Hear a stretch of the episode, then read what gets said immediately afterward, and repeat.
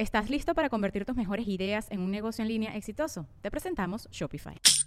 Tal vez no lo sabías, pero nuestro podcast More Than Mamis es un negocio. Y lo comenzamos, por supuesto, para desahogarnos y hablar sobre la maternidad, no para convertirnos en expertas de ventas y del e-commerce. Así que sí, necesitábamos ayuda para vender nuestro merch y poner en marcha nuestra tienda. Por eso estamos tan contentas de usar Shopify. Regístrate con tan solo un dólar por mes en shopify.com barra sonoro, todo en minúsculas. Ve a shopify.com barra sonoro para llevar tu negocio al siguiente nivel. Shopify.com barra sonoro.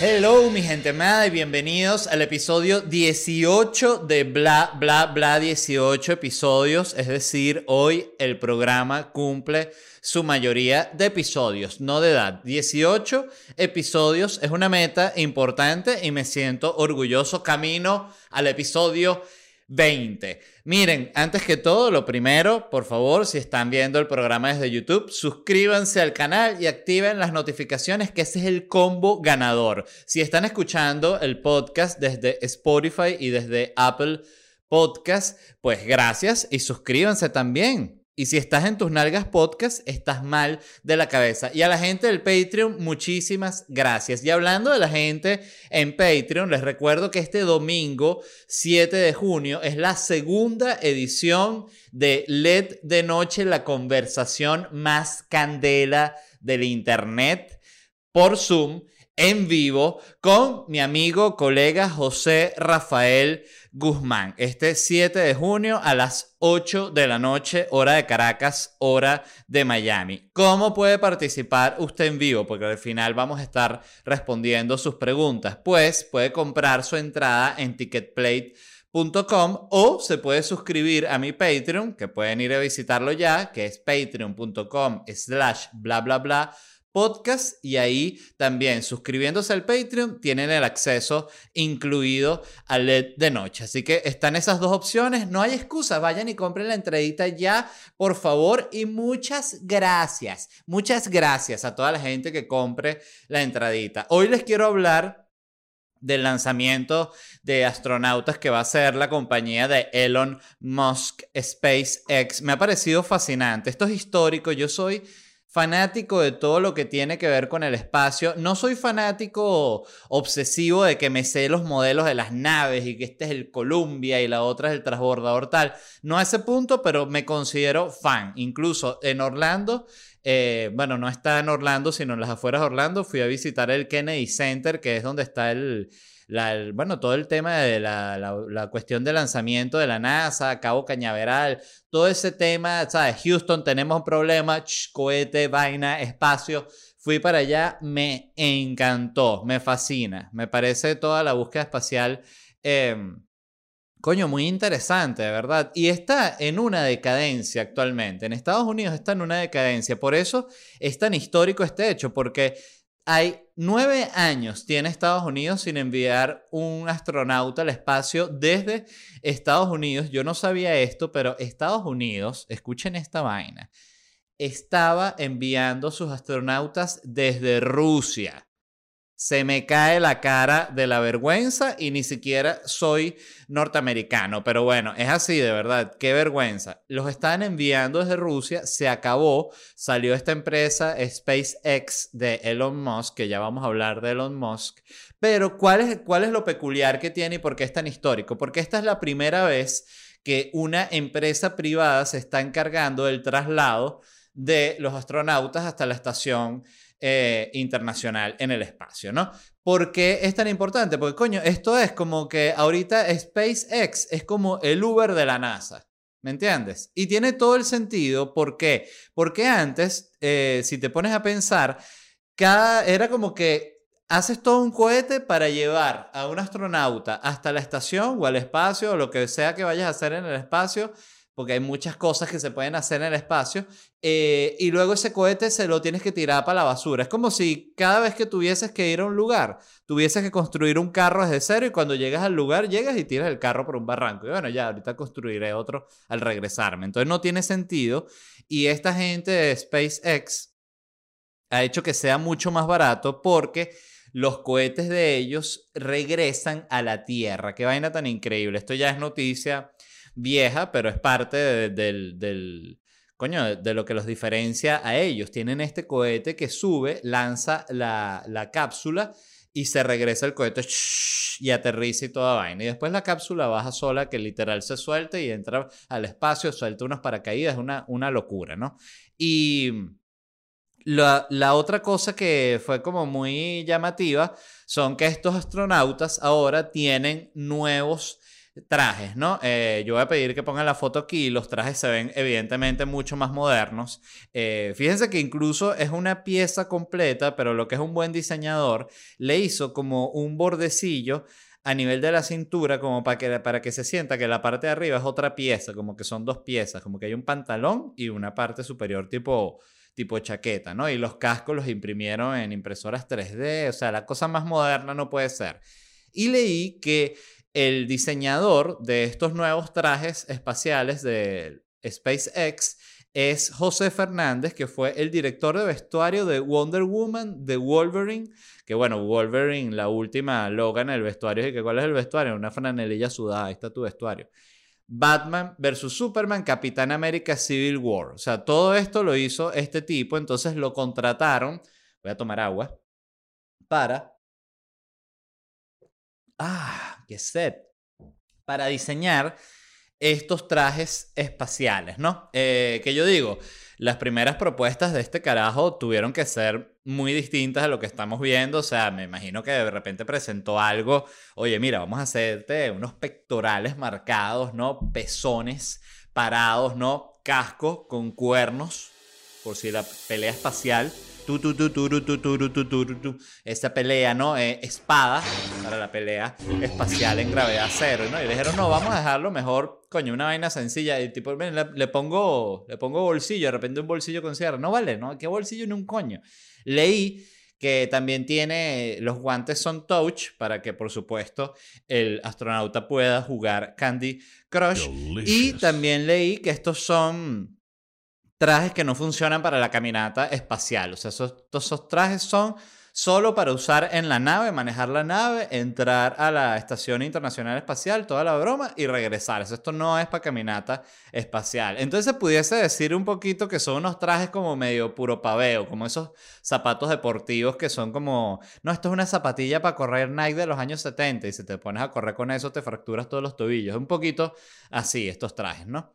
Eh, a mí me parece muy interesante este tema porque creo que cuando se ponga de moda que la gente vaya al espacio, también la gente que vaya al espacio se va a poner inmamable, inmamable. Empezando porque los primeros que van a poder ir, no digo ahorita que es como una cosa para supermillonarios, digo cuando gente que le esté yendo bien se pueda pagar un pasaje para ir para el espacio, porque va a empezar esta cuestión de hechonería, ¿me entiendes? Mire, ¿tú dónde, a dónde fuiste estas vacaciones? Yo fui a París, le dices tú, pensando que lo le vas a partir. Yo fui a París. Ah, sí, yo fui al espacio. Oye, París es increíble, a mí me encanta París, la comida, la vibra, sabes, la gente tan bella, pero coño, si te digo que el espacio es otra... De hecho, desde el espacio vimos París entero. Un momento que estábamos tomando una mimosa no espacial, que es también con, como con, pitillo, ¿no?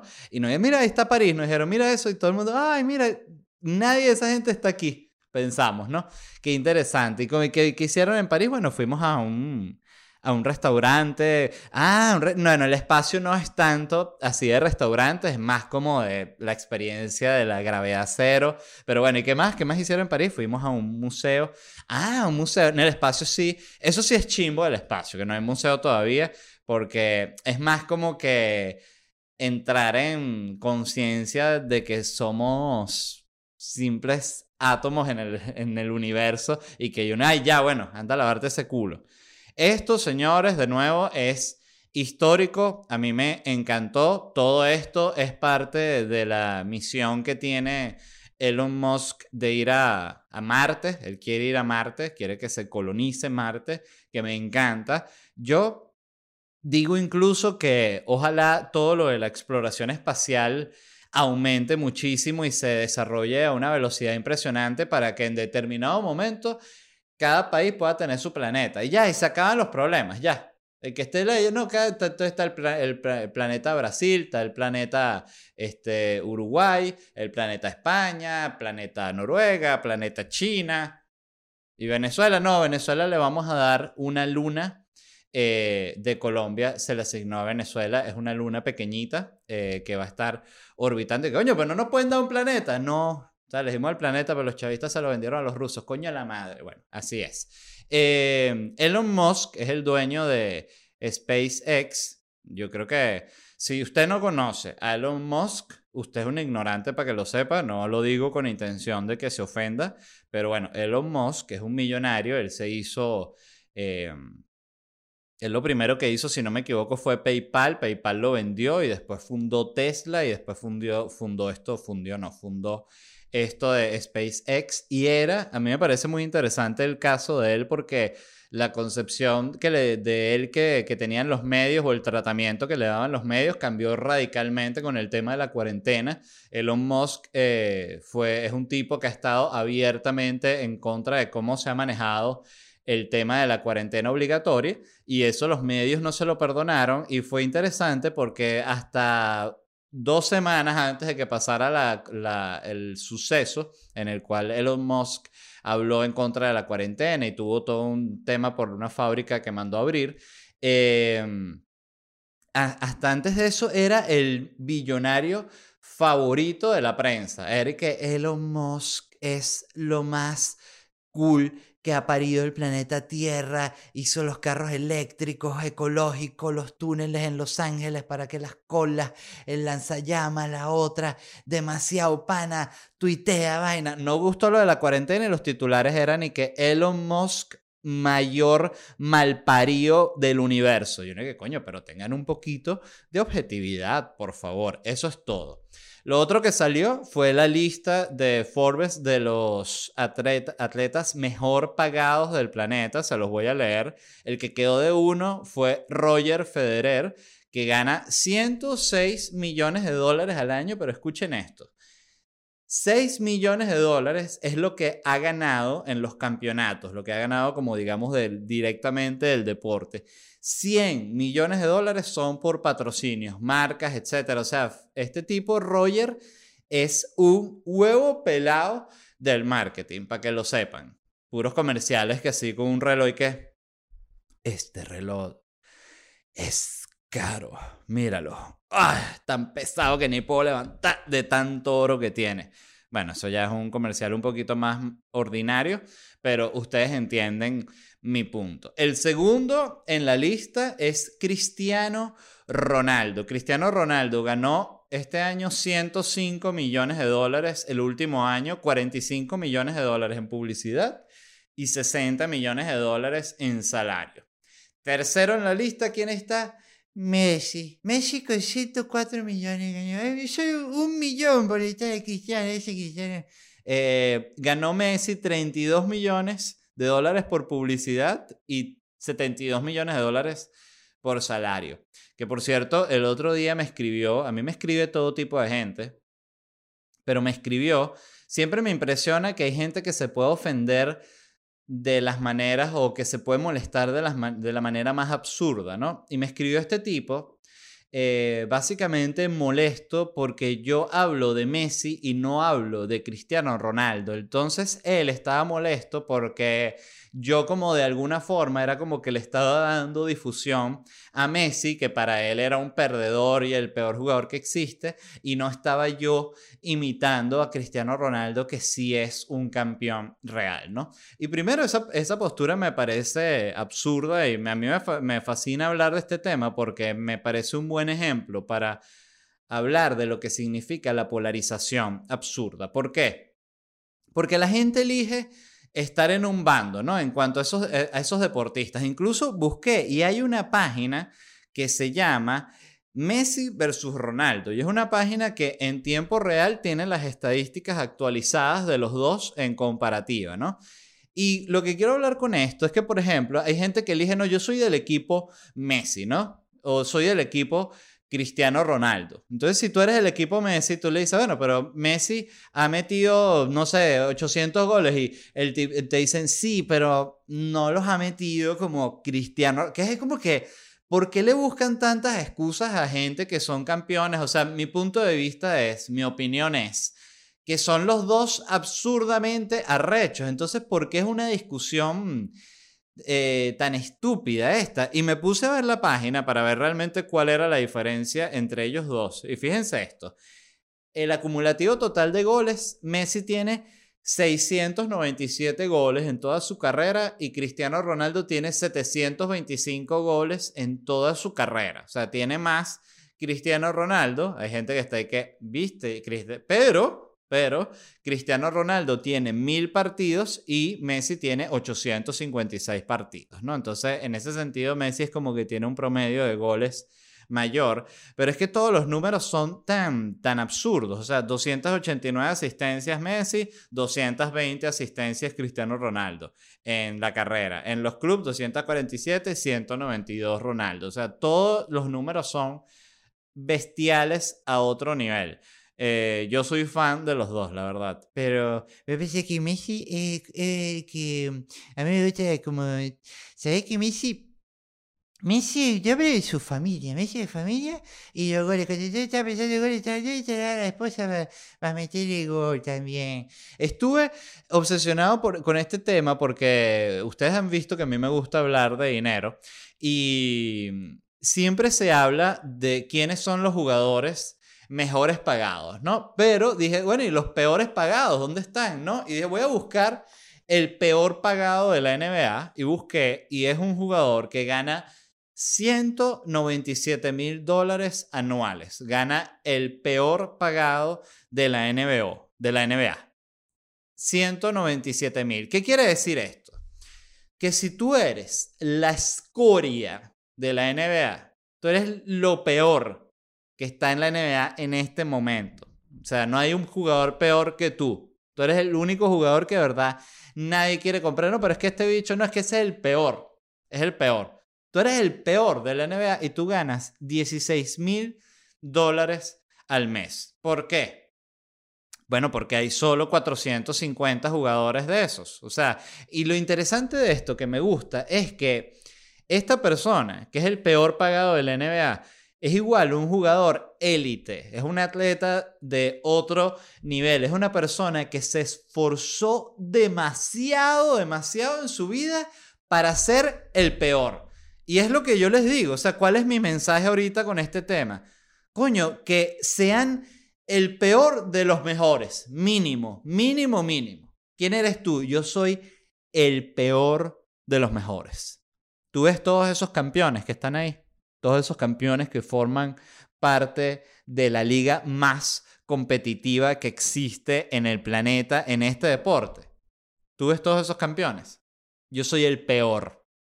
Tú ves todas esas leyendas, esos semidioses que juegan aquí en la tierra para divertir a los simples mortales. Bueno, pues yo soy el menos dios de ellos. Yo soy el peor. Yo soy el peor, el peor, el peor. De verdad, no hay ningún tipo de duda. Así que yo te digo, sé el peor de los mejores. Es súper, súper digno ser el peor de los mejores. Y yo siempre he pensado en ese tema. Porque la gente es muy crítica. Es como cuando se critica al, al One Hit Wonder, al tipo que pegó solo un tema. Una canción pegó. Entonces le dicen, no, ese solo pegó una canción. ¿Y cuántas pegaste tú, mi amor? Ninguna. No, que yo no soy cantante. Ajá, pero ¿qué pegaste tú en tu carrera? ¿Pegaste algo? ¿Hiciste alguna vaina, inventaste una vaina que fuera innovadora? No. Ah, bueno, entonces cállate la boca y respeta a este que pegó su canción de, ¿sabes? Alegría Macarena o la que sea. La que sea. Pero bueno, siento que hay que tener mucho respeto por, de nuevo, por el peor de los mejores. Me puse a buscar también, solo para terminar el tema, y el salario mínimo en la Major League Baseball es de 563 mil. El salario mínimo es de 563 mil al año.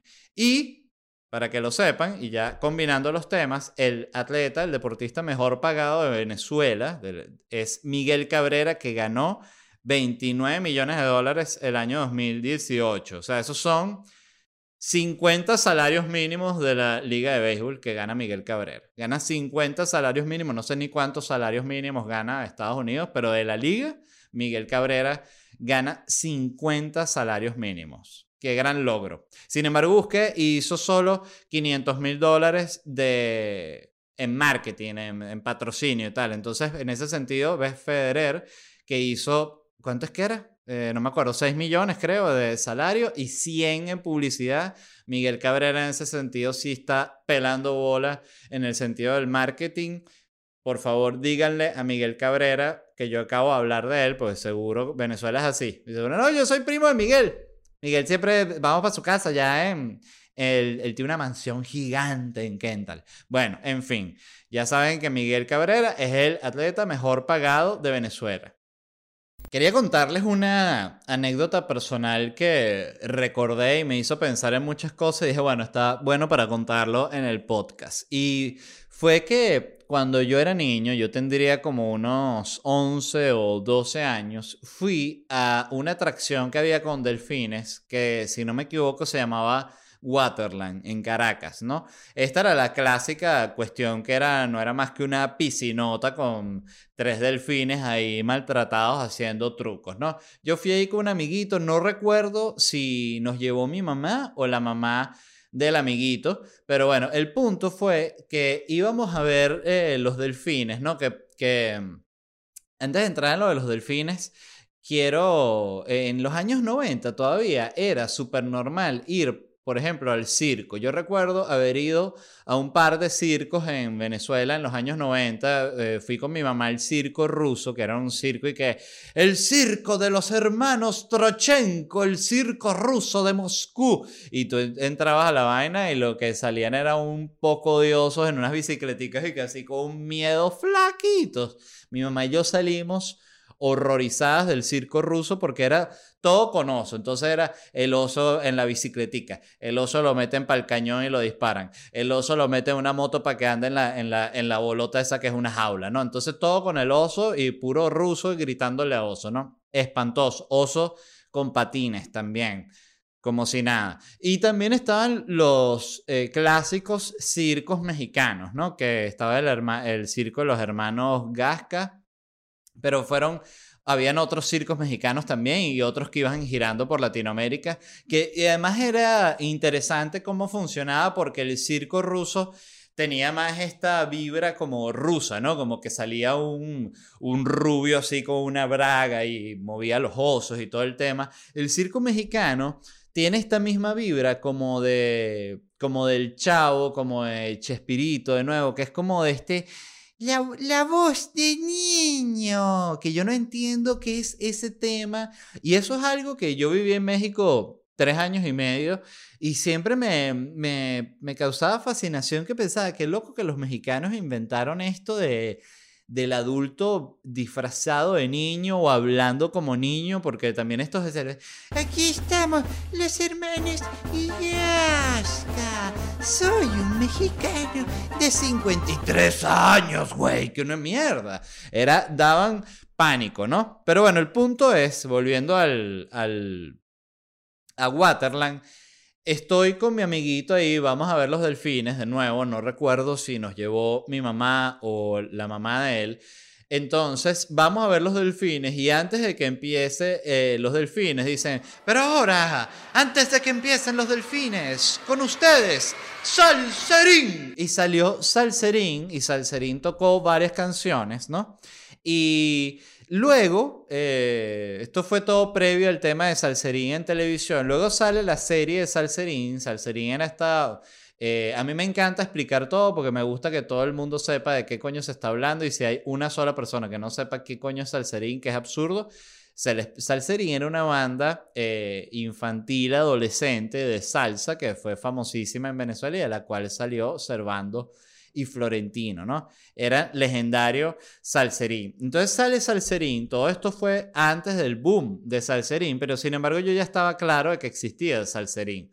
Salserín abre el show de los delfines, nada, toca unas seis canciones que además hablemos de eso. O sea, tú sabes que tú has trabajado en el mundo del entretenimiento y te has ganado tu posición cuando tú le abriste un show a unos delfines. O sea, ni siquiera a un ser humano. No, que yo abrí un show porque está Salserín que abrió los Delfines de Waterland y está eh, también se une a lo, al inventario de shows absurdos venezolanos y el caso famoso del Conde del Guácharo abriendo un concierto de Guns N' Roses. Que primero, ¿a quién coño de la madre se le ocurre contratar, con todo el respeto del mundo, al Conde del Guácharo? ¿A quién coño de la madre se le ocurre contratar al Conde del Guácharo para un concierto de Guns N' Roses? Coño, que tienes que poner otra banda de, rock y no sale, ¿qué pasó, cuerdas jodores? Que uno dice, mira, esa gente se habrá quedado loca de bola. Y qué héroe el conde del Guácharo que enfrentó y entrompó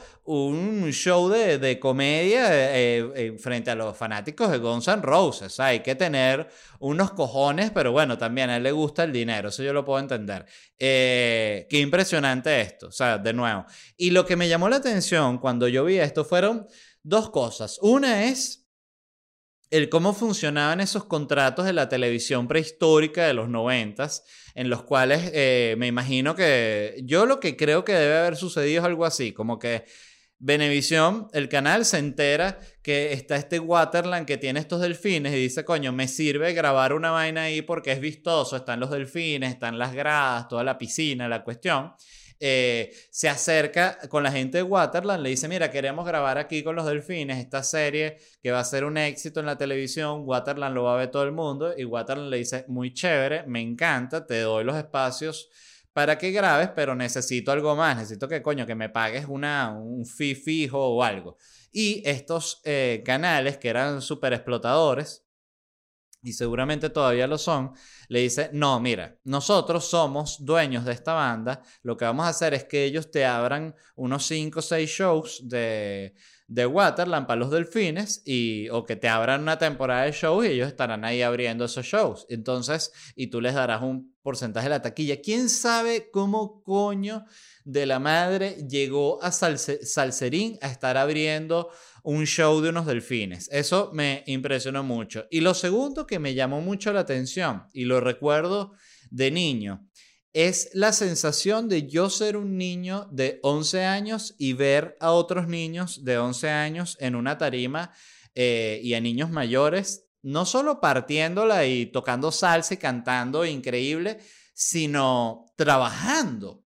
Yo recuerdo que era un niño y estar consciente de sentirme como un huevón. Porque yo decía, yo soy un niño que lo que hago es ser un niño, no hago más nada. Este es un niño que es músico, o este es otro niño que es cantante, este es un niño que es mago o lo que sea. Siempre me generó eh, envidia, era lo que me generaba, y fascinación y, e impotencia, porque me sentía como un imbécil. Y me pasaba lo mismo cuando veía series adolescentes, que yo mm, veía y los veía actuar a los chamos y de nuevo, yo era una persona sumamente introvertida cuando estaba en el colegio, pero era porque, de nuevo, tú, tú no, tú no, yo no tenía esa, esa necesidad de expresarme así, pero yo sabía que yo podía. Entonces yo veía una serie de estas adolescentes y yo decía, yo puedo hacer esa vaina y me provocaba ir que si para un, casting y una vaina, pero no, no, no tenía ni idea de cómo era. Pero era como que yo puedo hacer eso. Y era, ¿qué pasó, Patricia? ¿Qué haces aquí tan sola en la plaza? ¿Te gustaría ir a mi casa a ver la copa de la vida? O cualquier estupidez, ¿no? En fin, eh, quería comentarles eso de Salserín abriendo el show de los delfines porque recordé, o sea, me vino la imagen así de, de la escena y dije, coño, tengo que contar esto porque me parece demasiado respetable abrirle un show a un delfín, lo tengo que decir. Mis respetos a Salserín. Quiero yo, eh, me, pongo, me, sí, a la disposición si cualquiera de ustedes que está viendo este programa tiene algún tipo de show animal en el cual usted le agarra la, la boca a un cocodrilo, da vuelta, lo que sea, yo me ofrezco a hacer un show de 15 minutos de stand-up antes de su show con los cocodrilos, siempre y cuando no se maltrate al animal. Yo lo que quiero es acumular la experiencia para grabarlo y después usarlo. Pero bueno, es simplemente, bueno, yo también tengo derecho a explotar los animales, discúlpenme, discúlpenme. Em, les quería hablar, leí un artículo, me pareció muy interesante sobre los funerales. Mm, café.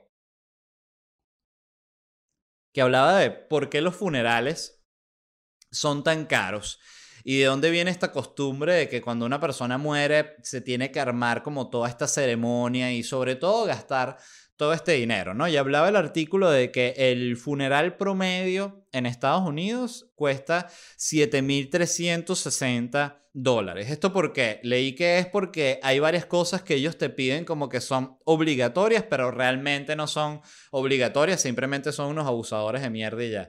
Te dicen que tienes que embalsamar el cuerpo porque si no lo quieres embalsamado, no, yo no quiero embalsamado, no, embalsamado obligatorio aquí si no es embalsamado no te lo trabajamos, ¿sabes? Ah, el coño de tu madre.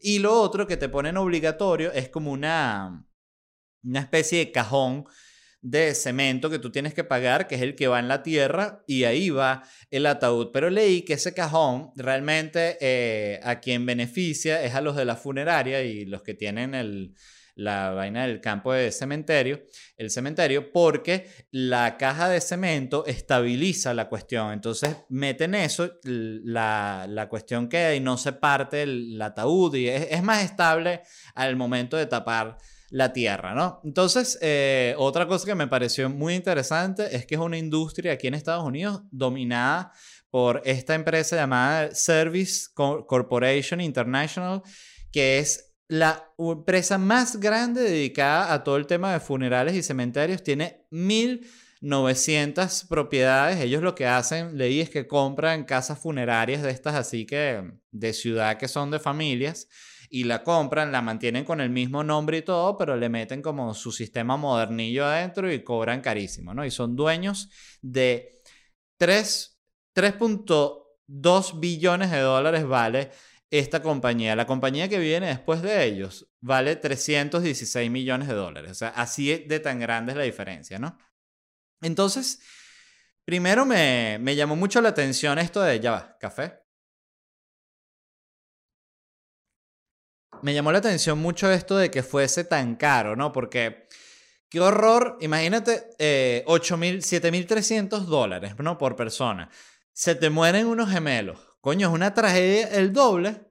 Que ahí es que, de nuevo, tú tienes que decir, mira, pero los puedo meter los dos así en un mismo. No, tiene que ser uno por, por niño, coño de la madre, te estafan, ¿no? Entonces leí que todo esto antes no se hacía, que antes la gente lo que hacía era, que por cierto, quiero hacer la aclaratoria que en la historia que lleva el podcast de 18 episodios, he dicho ya varios errores que gente me ha corregido. Esos son errores de fuentes, errores de números, errores de interpretaciones. Entonces, solo para que sepan, y es muy claro aclarar esto, que yo soy un comediante leyendo artículos y comentando huevonadas. Y bueno, que sepan eso, muy, muy importante.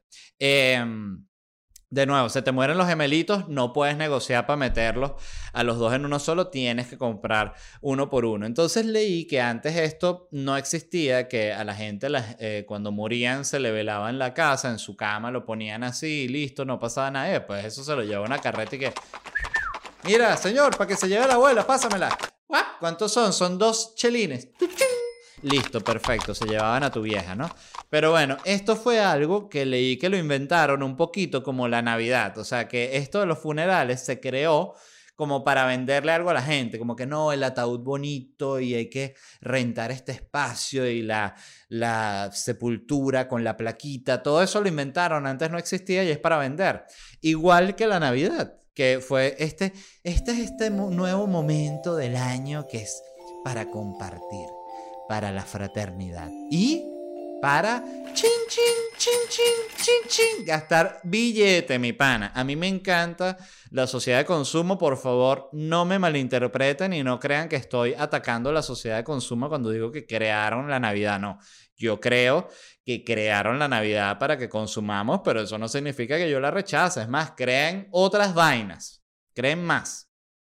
El punto es que me llamó mucho la atención esta noticia porque me hizo preguntarme por qué tenemos esta obsesión en qué sucede con el cuerpo, de verdad. O sea, ¿por qué nos importa qué coño pasa con nosotros luego de que morimos? A mí, genuinamente, no me importa y sobre todo porque yo soy un miserable y me parece absurdo morirse y además tener que pagar 8 mil dólares, coño uno debería ganar real cuando se muere. Y por eso a mí se me ocurrió una idea, porque dije, ah, porque la otra cuestión es que hay unos, ¿cómo es que se llama? Unos, unos entierros verdes, ¿no? Como ecológicos. Pues sabes que ahorita todo lo que exista tiene la versión verde ecológica que nosotros lo hacemos biodegradable. Que, ojo, yo lo, los amo, pero es que siempre vienen con esta actitudcita, discúlpenme. Entonces leí que hay estos entierros verdes que básicamente lo que hacen es que te entierran en una caja de cartón o desnudo en la tierra y que ahí está tu entierro verde, es para que no, no gastar madera y tal. Eh, de, de, de verde realmente no tiene tanto. A mí lo que se me ocurrió es lo siguiente, ¿no? Que son funerales alternativos, porque la cuestión es que Primero, los funerales son tristes, son un momento que en vez de ser un momento para celebrar la vida de la persona, se convierten en un momento de lamento, que yo siento que está mal, de verdad. Yo no quiero, yo soy una persona que siempre tengo sentimiento de culpa. yo estoy todo, ¿qué, ¿qué pasó? Se grita, ¿quién hizo? Yo, yo, no, yo no hice nada. Yo soy ese tipo de persona, ¿no? Entonces, justamente yo siento que coño, yo no me quiero morir y que eso sea un peo para la gente. No, no. Cuando yo me muera, mi cuerpo lo pueden tirar. Es más, lo único que voy a pedir cuando yo me muera, esta es mi única exigencia, si tengo hijos para el momento, es no quiero que se pague un dólar en mi muerte. Diga, no, pero papá, ¿cómo te vamos a sacar al hospital? No quiero que paguen nada. En lo que yo me muera, ustedes agarran sus cosas y se van de la habitación del hospital y me dejan ahí seco. Ya no importa. ¿Qué coño no? ¿Que su papá? Bueno, Ve a ver qué haces con ese viejo. Eso fue lo que él dijo. Él dijo que lo dejáramos aquí. Pero cuando dijo eso? Si estaba pidiendo eh, misericordia ayer en delirio. Pero bueno. Este, lo que se me ocurre, de nuevo, volviendo al punto de que son aburridos, son tristes los funerales, es el que yo llamo catapulta junto al mar, ¿no? Entonces se construye una catapulta gigante junto al mar en la cual, ¿cómo funciona esto? Esto funciona como una atracción, ¿no? Tú vas con tu cuerpo, ¿no? El de cualquiera que sea, se murió una tía tuya. Tú vas con ese cuerpo y tú lo das a la catapulta hacia el mar. La catapulta lo pone en el cuerpo ahí y la gente que quiera darle al botón o cortar la cuerda para que la catapulta dispare el cuerpo para el mar, paga 500 dólares. 400 dólares van para el dueño del cuerpo y 100 dólares van para la catapulta. Y listo, negocio redondo. Entonces, el que quiere disparar el cuerpo se divierte, es un momento de alegría. El que tiene el cuerpo, el que lleva el cuerpo, no pierde dinero, no pierde 8 mil dólares, gana 400 dólares, claro, esto hay que hacer todo el diseño de la catapulta, cómo se mete el cuerpo en la catapulta, porque habría que, lo ideal sería meterlo como en un empaque, como al vacío. No, no. Incluso lo que se puede buscar es que la catapulta esté en un lugar donde hayan peces que coman carne, entonces que se lanza el cuerpo para el mar y los mismos peces, estás alimentando a los peces, que ese sí es un funeral verde, porque si, si a ti de verdad te interesa el planeta Tierra, bueno, tú dices, cuando yo muera, quiero que den mi cuerpo a unos osos polares para que la osa me coma junto con los osesnos. Y así yo aporte el planeta Tierra, ¿no? Eso sí, es verde.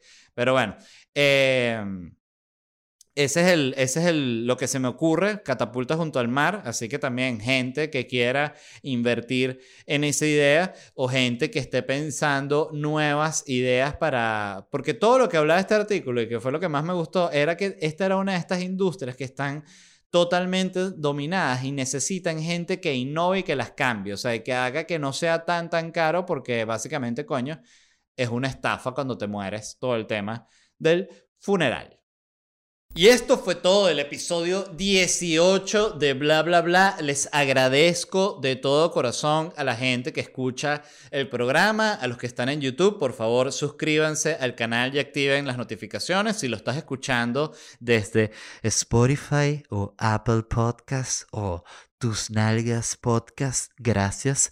Suscríbete. Te amo. Y si lo estás viendo desde Patreon, te amo más por razones obvias. Y ya que estoy hablando de Patreon, les recuerdo que este domingo 7 de junio es la segunda edición de LED de Noche, la conversación más candela del Internet en vivo por Zoom, con sesión de preguntas y respuestas al final. El invitado va a ser mi amigo, hermano y colega José Rafael Guzmán. ¿Y cómo puede usted participar de LED de noche en vivo? Yo quiero hacer preguntas al final, LED. Ah, bueno, hay dos opciones. Una es, te puedes suscribir a mi Patreon, que es patreon.com slash bla bla bla podcast. Y si te suscribes, eso te incluye la, el acceso al evento. O si tú dices, no, LED, yo te detesto, yo te veo y me vomito, pero amo a José Rafael y no me lo puedo perder. Bueno, no hay ningún tipo de problema. Usted va a ticketplate.com, busca LED de noche con José Rafael Guzmán y puede comprar su entrada para ese evento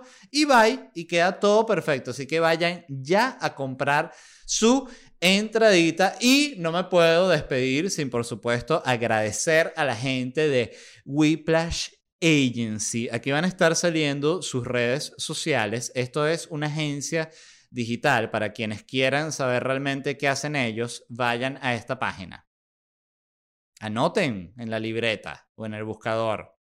ledvarela.com. Ellos son quienes hicieron mi página y qué es lo interesante, que en ledvarela.com ustedes pueden ver mi tienda online donde yo vendo franelas. Esa tienda la montó la gente de Whiplash Agency. Entonces, ese tipo de cosas son sumamente útiles en tiempos actuales donde absolutamente todo se está vendiendo por internet. Entonces, vayan a la gente de Whiplash Agency y no tengo más nada que decirles más que agradecerles una vez más y nos vemos en unos días. Los amo.